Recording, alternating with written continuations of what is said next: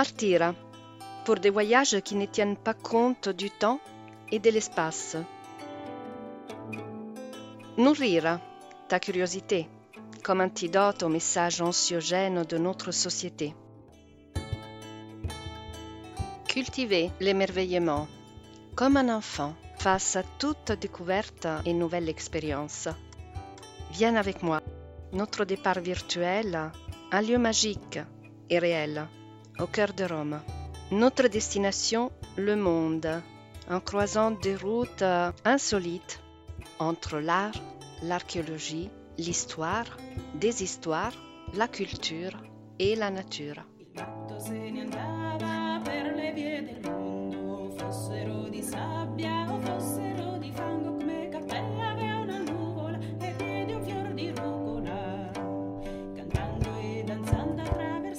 Comme un voyage, le podcast pour toi et pour tous les humains curieux.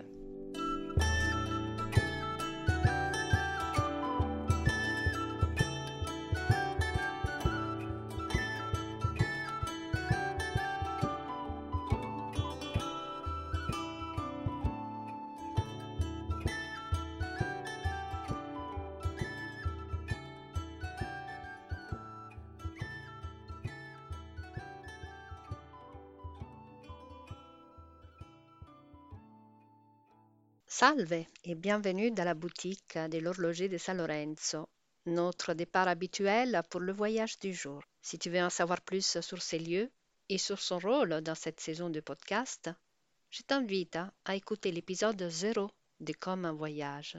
Aujourd'hui, je veux saisir l'occasion de ce voyage pour repousser le cliché trop répandu selon lequel le Moyen Âge était l'ère historique du machisme et de la misogynie dans laquelle les femmes étaient le plus avilies et opprimées. Le Moyen Âge, en réalité, a été le premier âge historique au cours duquel la femme a atteint une certaine émancipation sociale et culturelle et a commencé à jeter les bases de ses revendications d'égalité. Es-tu prêt à découvrir ce Moyen Âge féminin qui renverse toutes les croyances les plus populaires dans l'opinion commune?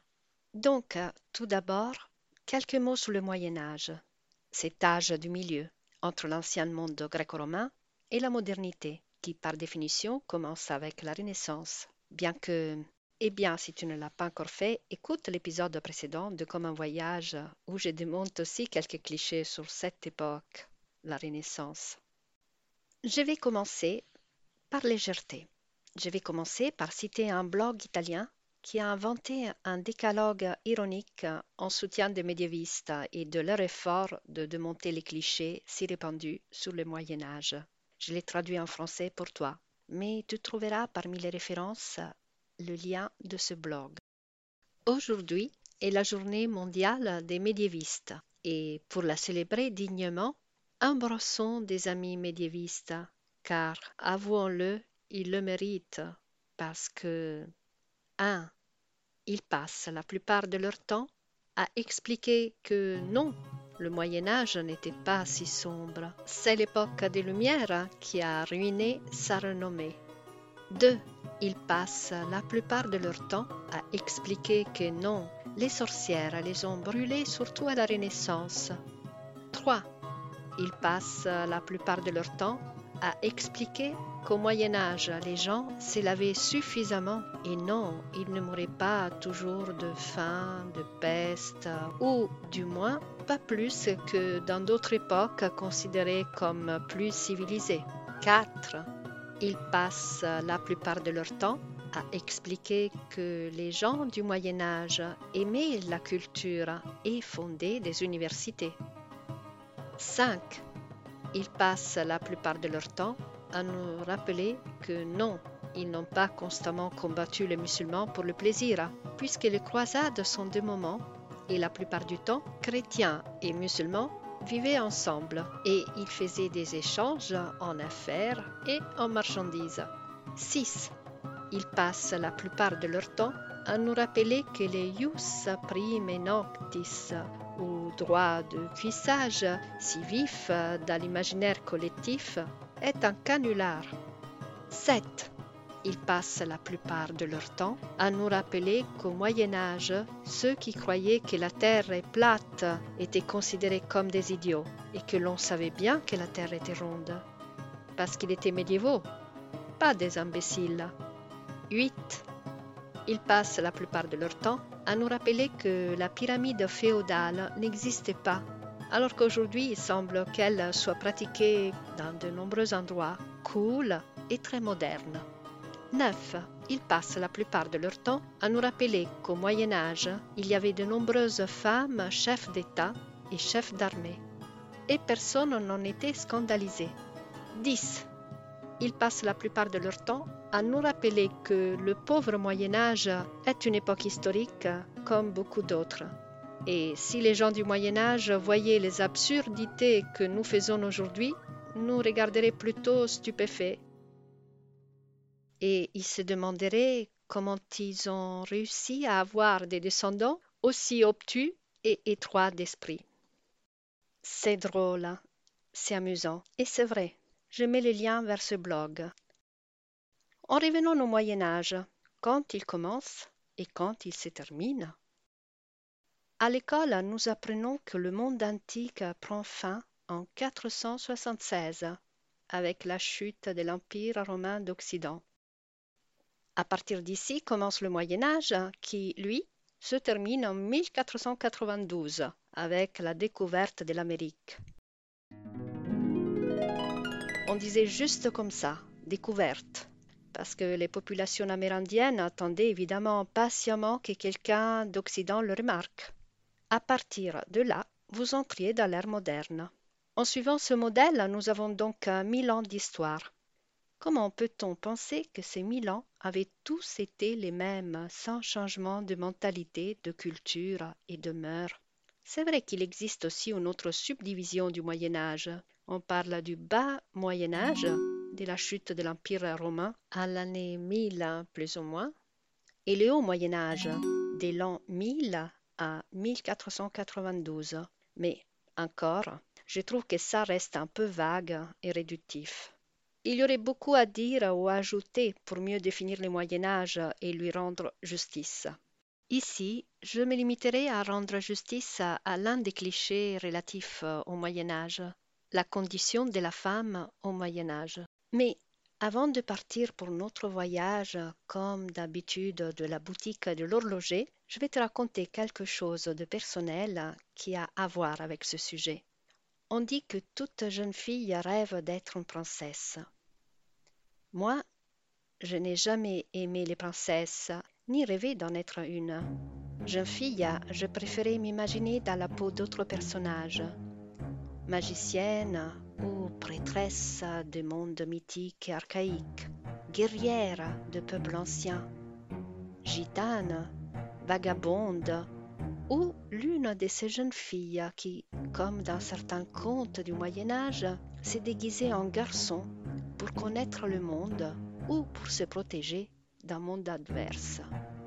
Mais jamais je rêvé d'être une princesse, parce que, outre le fait que le mythe du prince charmant ne m'a jamais fait rêver, avec le temps j'ai compris que les princesses, du moins dans le passé, n'étaient pas libres. Elles étaient soumises à des obligations matrimoniales, souvent avec des hommes plus âgés ou violents.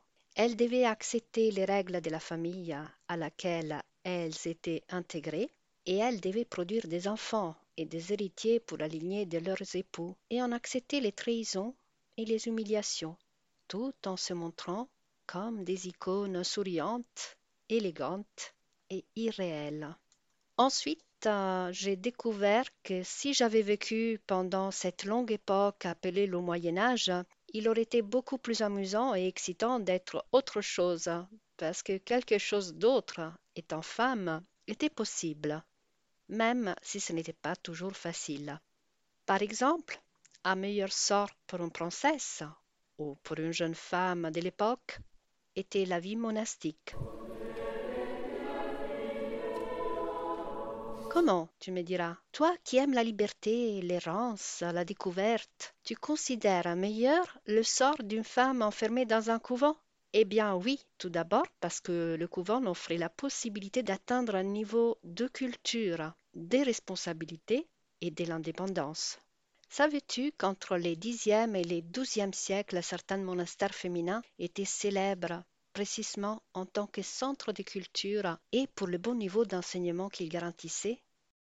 En outre, certaines abbesses acquièrent au Moyen Âge une autorité parfois égale à celle d'un évêque. Elles administraient des terres, des villages, des paroisses, où elles jouissaient d'un pouvoir similaire à tout égard à celui d'un seigneur féodal. C'est pourquoi, à quelques exceptions près, parmi les femmes qui ont pu acquérir une place de choix dans l'histoire médiévale, beaucoup d'entre elles ont vécu toute leur vie ou une bonne partie dans les murs d'un couvent. Et juste pour démanteler une autre conviction sur les murs du couvent, à la fin du Moyen Âge et jusqu'à l'apparition d'organisations monastiques dédiées au retrait du monde autour le 7e et 8e siècle, la vie errante était considérée une expérience mise en valeur par les premiers pères de l'Église, aussi pour les femmes. En effet, tout au long du Moyen Âge, la mobilité des femmes, religieuse ou laïque, est une réalité historique, comme en témoignent également les chroniques et les sources qui relatent les croisades et les pèlerinages. Pour commencer, nous allons donc quitter la boutique de l'horloger à San Lorenzo pour entreprendre des voyages dans l'espace et le temps. Nous partirons de Galice et nous suivrons les chemins des pérégrinations médiévales. Et pour te donner un exemple concret, je vais te proposer l'histoire d'Egeria, une religieuse ou peut-être une abbesse, probablement galicienne, qui a fait de nombreux voyages et pèlerinages en Égypte orientale et en Terre sainte. Pourquoi je l'ai choisie Parce que Jerry a laissé un témoignage écrit de ses voyages afin de partager avec ses sorores, ses sœurs, probablement des religieuses de son ordre, la réalité géographique et l'expérience des lieux saints de l'Ancien et du Nouveau Testament.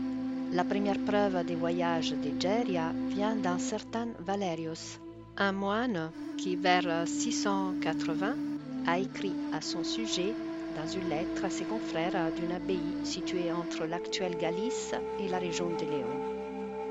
Egeria avait vécu à l'époque où le christianisme s'était définitivement établi dans le monde occidental, autour du IVe siècle. Avide de lecture, nous dit Valerius, elle avait commencé à voyager loin dans le monde, de l'Égypte, dans les lieux de première anachorète et ermites chrétiens, jusqu'à la Terre sainte. Et elle a fait face courageusement aux tribulations du voyage, non seulement le risque et la fatigue sur des dures ascensions de montagnes, mais aussi les dangers liés aux traversées des mers et des rivières, et les risques liés à la rencontre avec des bandits sur la terre, des pirates dans la mer.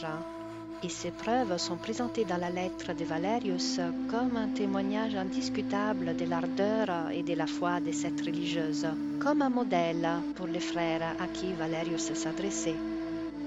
Voici une autre étrangeté, si l'on veut rester ancré à un Moyen Âge tout et seulement misogyne et sexiste.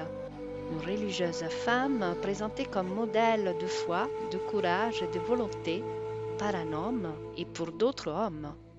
Pourtant, Valerius ne nous parle pas et ne cite pas un carnet de voyage écrit par Egeria.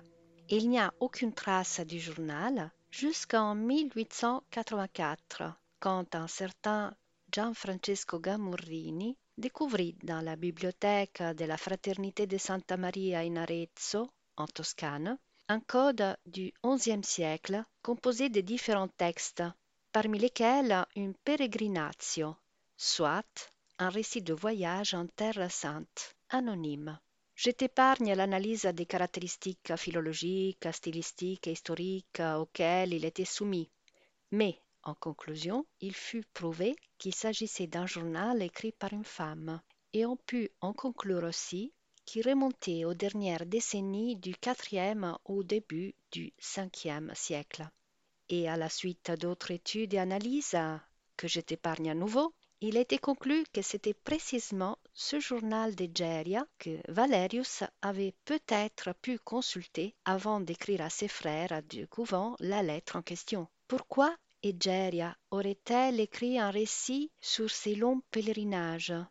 Et pourquoi les fit-elle en s'adressant à ses sœurs Parce qu'elle voulait témoigner à celles qui étaient restées au couvent que les lieux saints existent, qu'ils ne sont pas un territoire de mythes, qu'ils appartiennent strictement à l'histoire. Ils peuvent être parcourus, décrits, mesurés, comme Egeria le fit.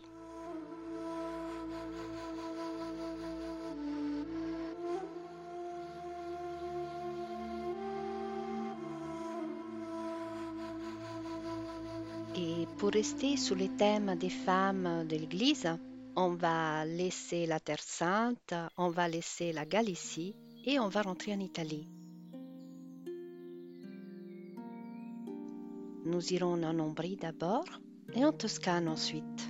Plus précisément, à Assise entre le XIIe et le XIIIe siècle pour y rencontrer Chiara et à Sienne en XIVe siècle pour connaître Caterina. Chiara, la douce et déterminée compagne spirituelle de Francesco. On sait si peu d'elle. Et pourtant ce peu est si puissant. Nous avons en effet des informations rares et insatisfaisantes sur elle et sur sa famille. Même les témoignages iconographiques sur Chiara sont rares, contrairement à ceux sur Francesco. Chiara est présentée très sporadiquement dans des miniatures, des tableaux ou des fresques, mais on ne la trouve dans aucun de ces grands cycles qui, des murs de l'Église, racontent la vie et les miracles des saints.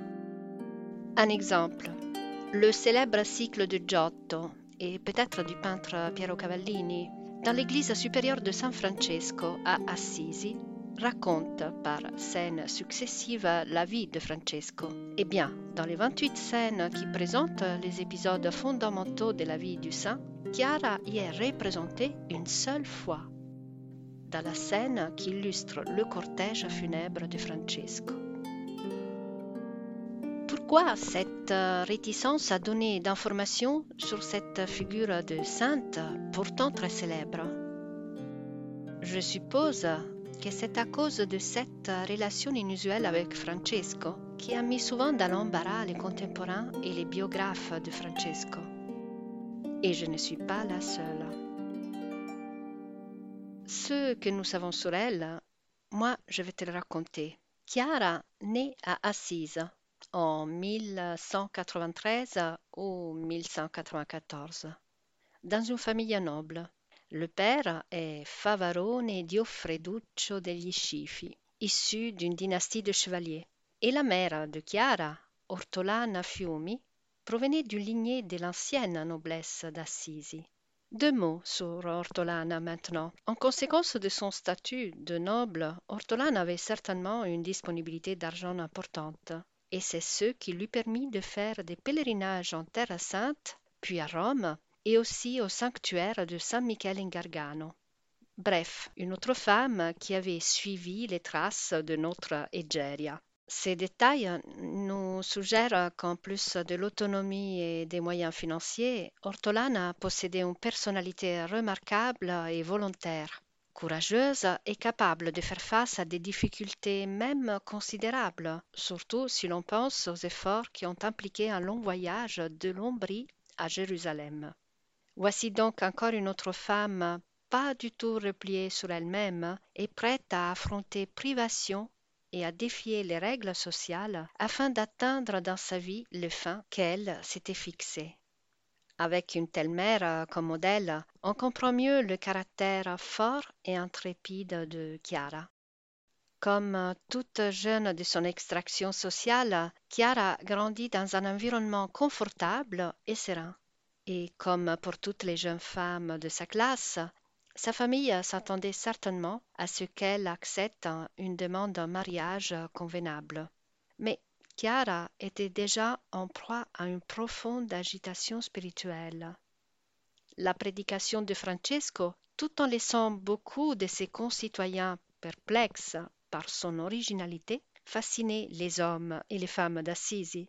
Il est donc compréhensible que le mot et les actions de Francesco aient profondément touché une jeune femme à la personnalité si profonde et peu soumise aux normes. Ses parents ignorait complètement les élans spirituels de Chiara et son désir de rejoindre la communauté de Francesco pour suivre la même vie de pauvreté et de renoncement joyeux. Pour cette raison, la jeune femme avait préféré de ne pas partager avec ses parents ses intentions. Mais comment Chiara et Francesco se sont-ils connus et rencontrés? Étaient-ils déjà sortis ensemble auparavant? Il y en a qui pensent même que la jeune fille était tombée amoureuse d'un personnage singulier, audacieux et intrépide comme Francesco, et qu'une relation de type plus amoureux s'était instaurée entre les deux. Aucun élément ne nous permet de confirmer cette hypothèse. D'ailleurs, il est évident que les habitants d'Assisi, et en particulier ceux appartenant à des familles telles, celles de Francesco et de Chiara, se connaissaient tous. En plus, on sait que Ruffino, l'un des compagnons de Francesco, était un cousin de Chiara. Pourquoi ne pas imaginer que Ruffino lui-même ait parlé à Francesco de la jeune Chiara et de son projet? Nous savons que Chiara, accompagnée d'une amie, et Francesco d'un frère se rencontrèrent souvent jusqu'à la décision finale de Chiara.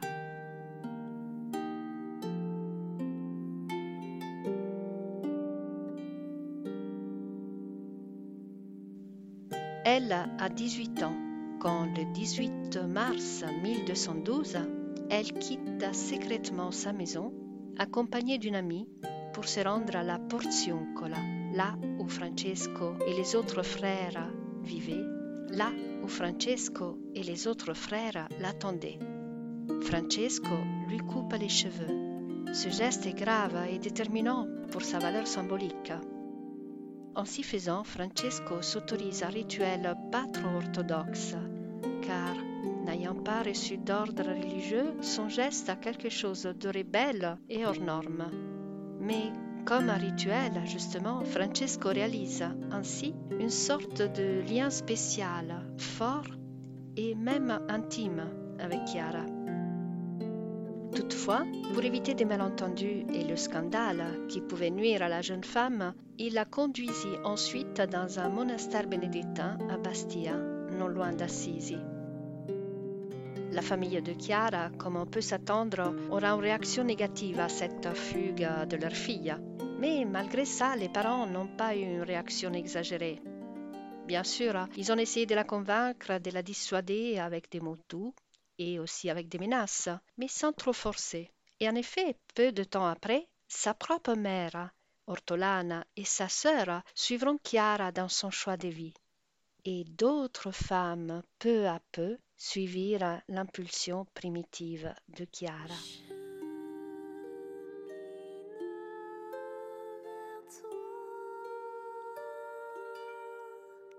Francesco les a accueillis toutes à San Damiano, une église que lui-même avait restaurée. Ici, elles pouvaient vivre en complète sécurité et suivant, comme elle le souhaitait, les mêmes préceptes de Francesco. Francesco s'engage ainsi, même si ce n'était pas dans ses plans initiaux, à faire face de manière durable au sort de Chiara et de ses compagnes. Appelées les pauperes domine de San Damiano, c'est seulement après la mort de Chiara qu'elles furent appelées les Clarisses. Je voudrais te rappeler qu'une véritable censure a été exercée envers les amitiés féminines de Francesco et en particulier envers son lien avec Chiara. Chez Francesco, rien n'est évident, pas même sa relation avec les femmes ou avec l'idée des femmes que l'Église essayait de propager pour nourrir l'imaginaire collectif. Donc, pour atténuer cet impact peu orthodoxe de Francesco sur l'image de la femme que l'Église tenait à propager, beaucoup de cette relation entre Francesco et Chiara a été tout simplement passée sous silence. Tommaso da Celano, le premier biographe de Francesco par exemple, parlant de Chiara ne le fait que quand il doit parler de San Damiano, et encore une fois, une seule fois en ce qui concerne le funérailles du saint. Il est vrai que, alors qu'il écrivait la biographie de Francesco, Chiara était encore vivante et la petite communauté franciscaine du passé était devenue un ordre. bien définie, très loin de la souplesse des règles des premiers temps. J'imagine donc la difficulté du biographe à évoquer la vie de Chiara et les événements qui la liaient à Francesco, ainsi que la situation et les coutumes jugées à son époque trop familières, même si totalement, pour ainsi dire, innocentes. La disponibilité de Francesco et de ses compagnons pour son amie et disciple Chiara et ses compagnes a dû créer sûrement un certain embarras dans une géographie catholique édifiante. En 1226, Francesco meurt et Chiara, la première petite plante de Francesco, comme elle-même aimait se définir, fut privée de soutien, de réconfort et d'amitié. Elle lui a survécu pendant 27 ans, luttant désespérément pour le reste de sa vie pour défendre son projet de vie que l'Église ne voulait pas lui accorder à elle et à ses sœurs. C'était quoi son projet? C'était une règle de vie basée sur les principes de sobriété et de pauvreté absolue qu'elle partageait avec Francesco, mal vu de l'Église.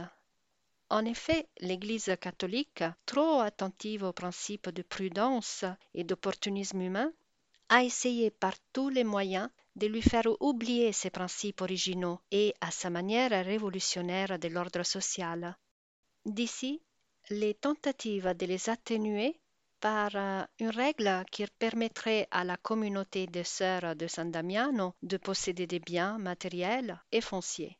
Mais Chiara refusa à chaque nouvelle proposition dans ce sens, obstinée comme elle sut l'être dès son plus jeune âge. Seulement en 1253, trois jours avant sa mort, le pape Alexandre IV approuva officiellement la règle voulue par Chiara pour ses consoeurs, leur accordant le privilège de la plus grande pauvreté, sans rien ne posséder, ni en privé, ni en commun. Cette pauvreté joyeuse, telle que Francesco l'avait voulu. Nous allons faire un saut en avant dans le temps et nous déplacer dans une région qui se trouve juste à côté de l'Ombrie de Francesco Chiara, la Toscane du XIVe siècle. Je vais te raconter l'histoire d'une autre fille qui refusera le mariage pour se donner à son libre choix d'une vie ascétique. 1347. La peste noire arrive en Europe. La terrible peste noire qui l'année suivante frappera également l'Italie réduisant sa population à la moitié, autant que dans le reste de l'Europe. Si tu te souviens, j'ai mentionné cet événement tragique dans l'épisode de l'anti-renaissance en Italie. La même année, 1347, à Sienne, naît Caterina, fille de Giacomo Benincasa, humble tenturier et de l'abbé. Caterina a une jumelle, Giovanna, ce qui augmente le nombre d'enfants dans une famille euh, déjà très nombreuse même pour cette époque. En tout, 25 enfants. Cependant, beaucoup mourront également à cause de la peste. Parmi tous ces enfants, Catherine se distinguera bientôt par son inclination spirituelle et en même temps par son fort caractère et son esprit libre. Elle commencera à pratiquer des formes d'ascétisme extrême très jeune ce qui pour nous, à notre époque, peuvent sembler des signes d'une personnalité excessivement déséquilibrée. Mais comme toujours, même dans ce cas, il est nécessaire de s'immerger dans le contexte historique et social de l'époque qui nous intéresse. Moi, par exemple, j'ai toujours pensé que ce qui nous semble aujourd'hui être une forme d'extrémisme religieux ou la tendance conservatrice de l'époque était en quelque sorte une forme de rébellion et peut-être une recherche poussée aux limites des états de conscience altérés. Ce que nous savons grâce aux propres écrits de Catherine nous montre que son entêtement ascétique n'était pas un désir d'autodestruction. Grâce à ces pratiques, Catherine s'est sentie investie d'amour, de plénitude et d'une exaltation joyeuse singulière. Un autre trait original de Caterina est qu'elle n'a jamais choisi de s'enfermer dans un couvent de religieuses, Son isolement spirituel et ascétique a été réalisé à l'intérieur de ses murs domestiques. Puis, à l'âge de 15 ou 16 ans, Caterina sort de son isolement et se consacre à des œuvres de charité. Pour cette raison, elle rentre dans la communauté des Mantellate, un groupe de dames, pour la plupart veuves et riches. L'accueil de Caterina dans cette communauté de religieuses laïques a été difficile et contrasté, à la fois pour son origine sociale que pour sa jeunesse et sa beauté. Les dames bien pensantes de la communauté des Mantellate ont alors commencé à répandre des calomnies sur Caterina et se sont bien mises pour les faire circuler dans la ville de Sienne. Ce n'est pas très difficile d'imaginer que l'origine pauvre et surtout les caractères charismatiques et l'originalité de la personnalité de Caterina ne pouvaient pas être facilement acceptés par une communauté conformiste et bien pensante. Pourtant, Caterina ne se laissera pas du tout influencée par les médisances de ces dames et elle continuera son action de charité et assistance aux pauvres à côté d'elle. Vers 1370, lorsque Catherine avait 23 ans, il y a un changement dans sa vie qui jusqu'à là était divisée entre les rigueurs ascétiques et les visions mystiques à l'intérieur des murs de sa maison et les dévouements aux pauvres et aux malades à l'extérieur de la maison. Mais là, avant de te parler de ces changements extraordinaires euh, chez elle, il me faut te parler de certains événements qui se sont déroulés entre le XIe et le XIIIe siècle. L'Europe vivait une situation troublée et totalement occupée par le conflit pape-empereur. Le tout à coup d'excommunication, de guerre, élection de pape et d'antipapes. Le contraste de la papauté avec l'Empire avait confondu les chrétiens qui désiraient un leadership véritablement chrétien. Et c'est pour ça que le XIIe et le XIIIe siècle sont marqués par la naissance de nombreuses hérésies, mouvements qui exprimaient le désir d'authenticité et le retour au message originel du christianisme. Le peuple, en effet, ne se reconnaissait plus dans une Église catholique chargée de puissance mondaine et bien loin de l'esprit chrétien primitif. Un petit rappel sur un détail. Rappelle-toi que la pauvreté de Francesco, que Chiara avait obstinément demandé dans la règle des Clarisses, n'impliquait pas nécessairement un retrait du monde et un mépris pour le corps. C'est très important à comprendre car malheureusement notre mentalité est alourdie aujourd'hui par un message ultérieur de l'Église qui, avec le temps, a essayé d'inculquer l'idée de pauvreté chrétienne juste pour contrôler les classes les moins aisées et qui a donné un aspect et une valeur morale et éthique à l'intérêt pour le corps. On peut dire autant donc d'autres manipulations de l'Église par exemple, l'idée de chasteté et de virginité.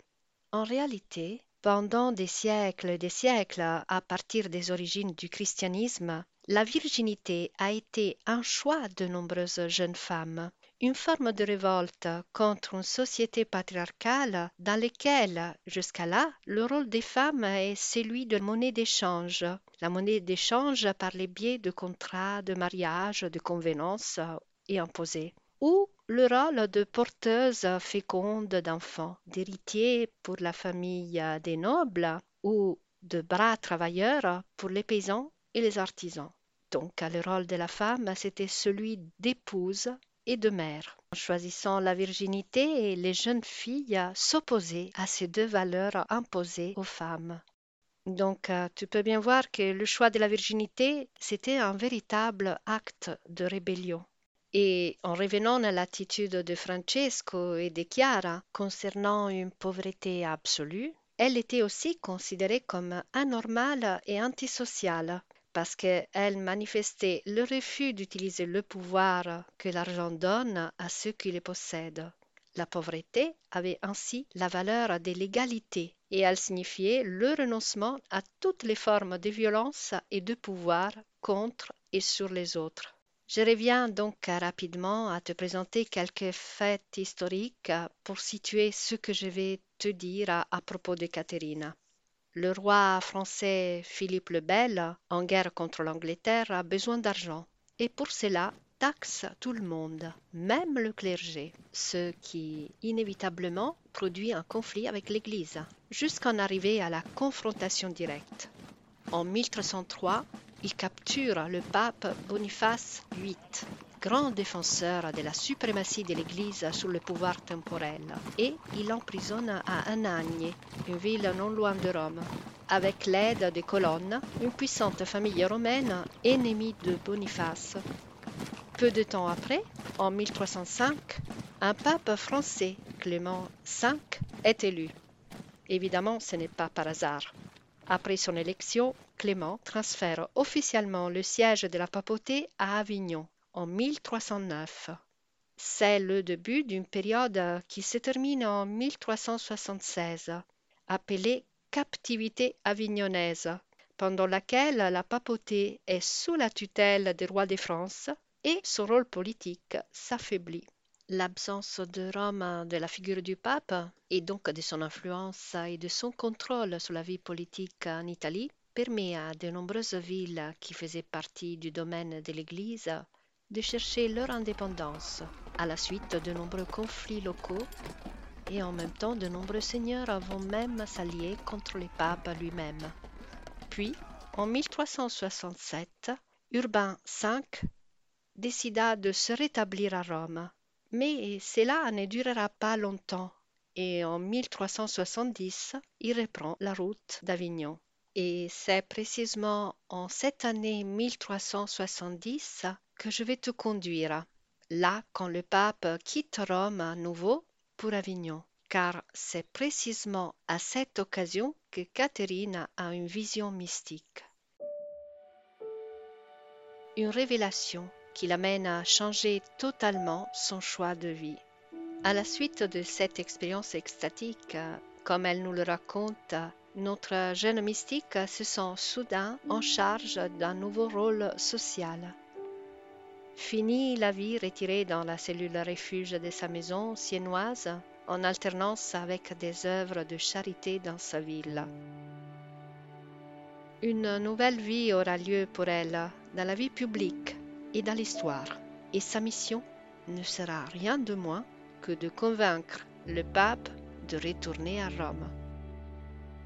Oui, la jeune siennoise fille d'un tenturier se sent en effet guidée par son Dieu pour affronter le monde. Elle devient une femme immergée dans la politique qui fait face à seigneurs, cardinaux, soldats et au pape lui-même avec des supplications des prières et des injonctions au nom de Dieu. Bref, une sorte de Jeanne d'Arc antelitteram et qui a joué un rôle très important dans l'histoire, même si la fin n'était pas aussi tragique que celle de Jeanne.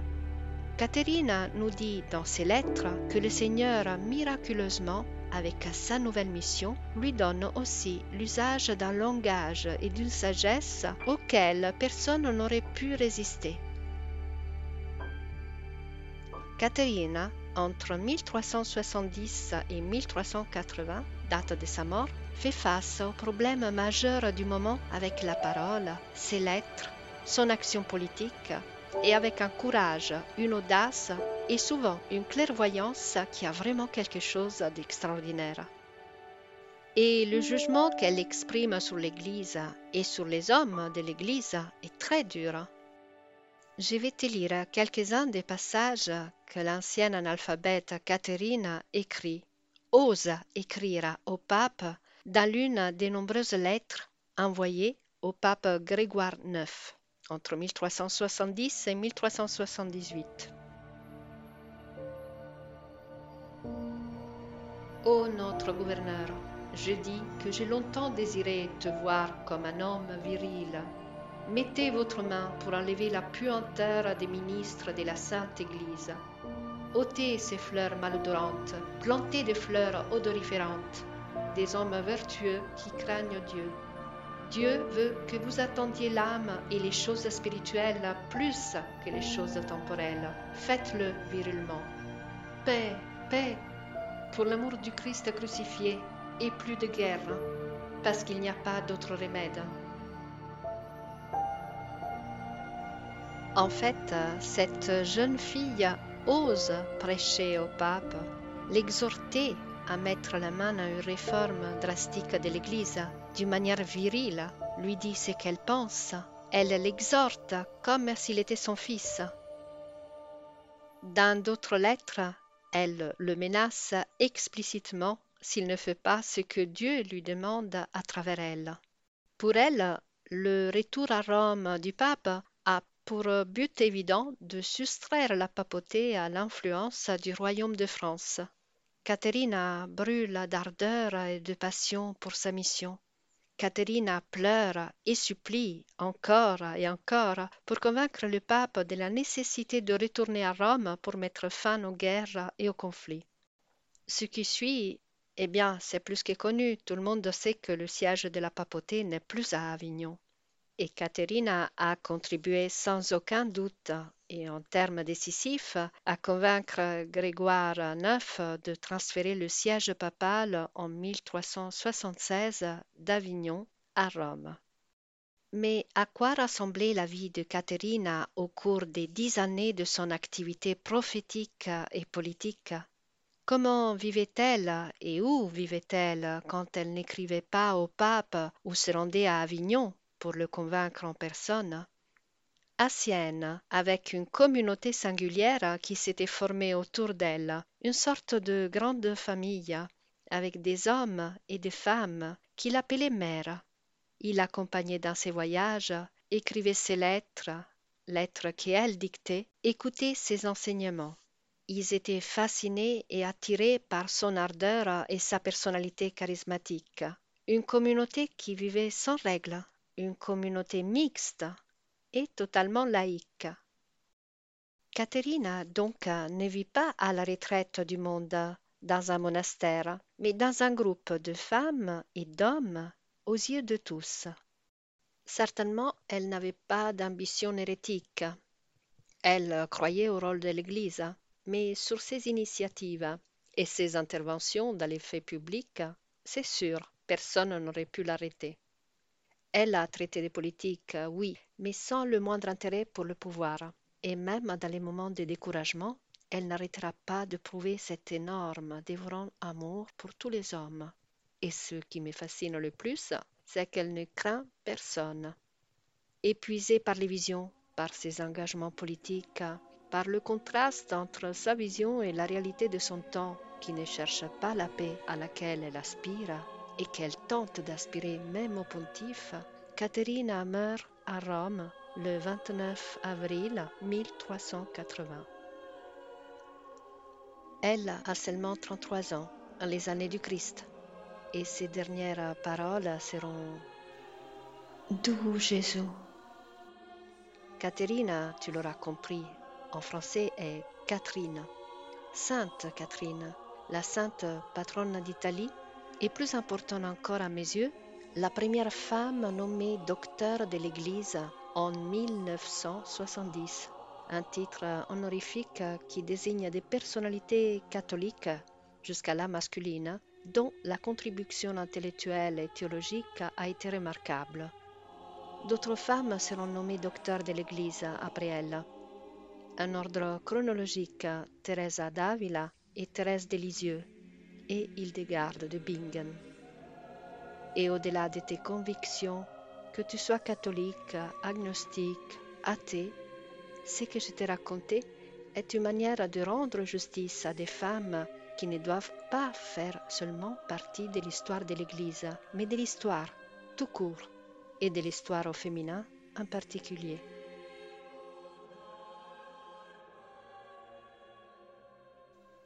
C'était un voyage dense et intense aujourd'hui.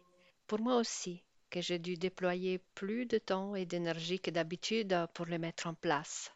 C'est aussi un voyage plus long du prévu. Je m'arrête ici pour aujourd'hui et on rentre à la boutique de l'horloger.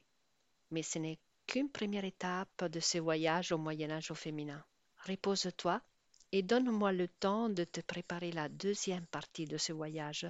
Dans deux semaines, nous irons à la découverte d'un autre genre de femmes. Nous allons nous aventurer en deux contrées plus redoutables, traversées par les chemins interdits, empruntés par celles qui ont dépassé la frontière entre l'orthodoxie et l'interdit, et celles qui ont joué et chanté en vivant en marge de la norme sociale. Nous irons à la rencontre des femmes hérétiques et des femmes jongleresses.